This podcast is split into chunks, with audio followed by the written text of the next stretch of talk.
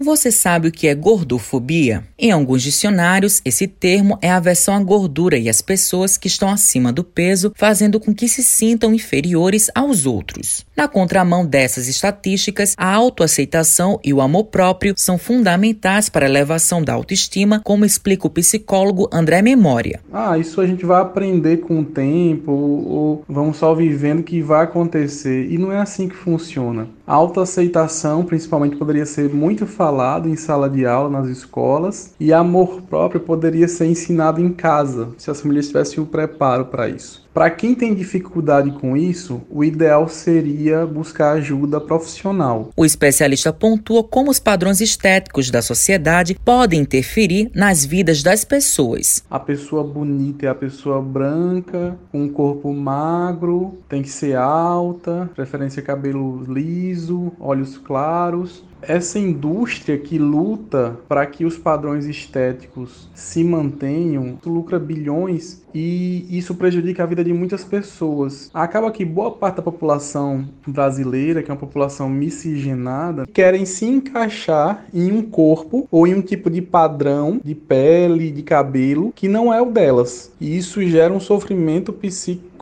é, sem tamanho, muitas vezes levando a pessoa a transtornos mentais e ela tem que cuidar disso. Letícia Costa é Miss Paraíba Plus Size Nacional, modelo e cantora. Ela conta um pouco de sua história. Desde criança eu sempre gostei de me arrumar, sempre gostei de moda, de beleza, de maquiagem, sempre foram inclinações minhas muito fortes. Mas nunca sonhei em ser modelo, porque eu não me via, né? Nas revistas, na TV, nos jornais, nos outdoors. Fui fazer a graduação em estética e me formei em 2016. E nisso eu já estava trabalhando bastante com audiovisual, né? Como maquiadora da equipe, assim, nos bastidores e também no palco cantando. E então em 2017 eu fui convidada pela dona de uma loja que eu já era cliente e amiga para posar para a campanha de fim de ano. E desde lá os convites foram aumentando. Um tempo depois que eu comecei a fazer esses trabalhos mais esporádicos como modelo, eu encontrei uma publicação sobre o concurso do Miss Paraíba. A modelo fala como enxergou o potencial dela e como é sua relação com o corpo.